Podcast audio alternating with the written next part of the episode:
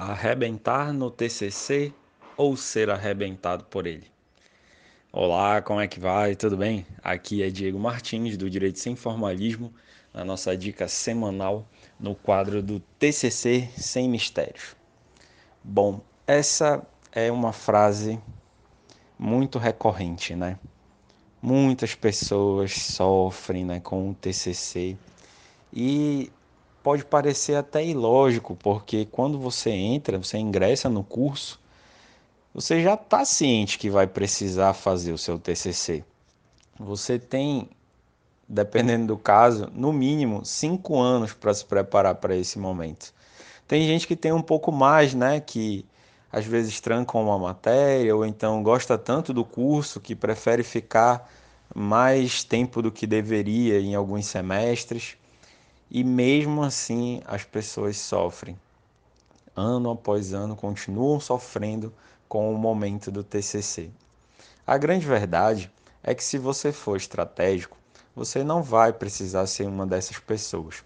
Você simplesmente vai encarar o TCC como um outro trabalho qualquer. Claro que ele é muito mais importante do que os outros, mas pensa comigo. Se você já sabe desde às vezes desde antes de ingressar no curso. Talvez até você já tenha uma outra graduação, né, já tenha feito TCC e mesmo assim talvez sofra novamente, né, com esse segundo TCC, sem necessidade. Porque se não vejamos, se você já sabe que vai precisar passar por esse momento, você pode aproveitar todas as oportunidades que você tiver durante seu curso para se preparar. Então, sempre que você tiver um trabalho, procure fazer como se já fosse o seu momento do TCC.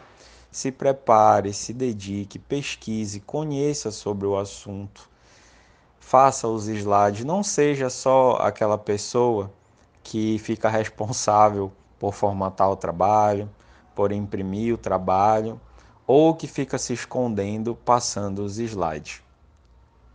No fundo, no fundo, você acha, pode até pensar que está se dando bem, mas na verdade você está cavando a sua própria cova, porque você vai estar tá desperdiçando uma oportunidade atrás da outra de estar tá se preparando.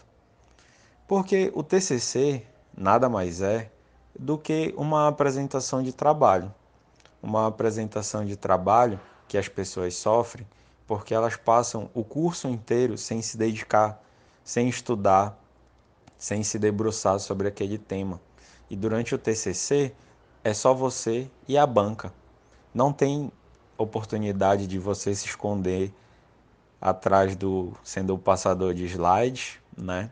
Ou sendo um figurante daquelas pessoas que vão lá para frente, cruzam os braços e baixam a cabeça na esperança de que ninguém note a presença dela ali e, sob hipótese alguma, façam alguma pergunta para ela.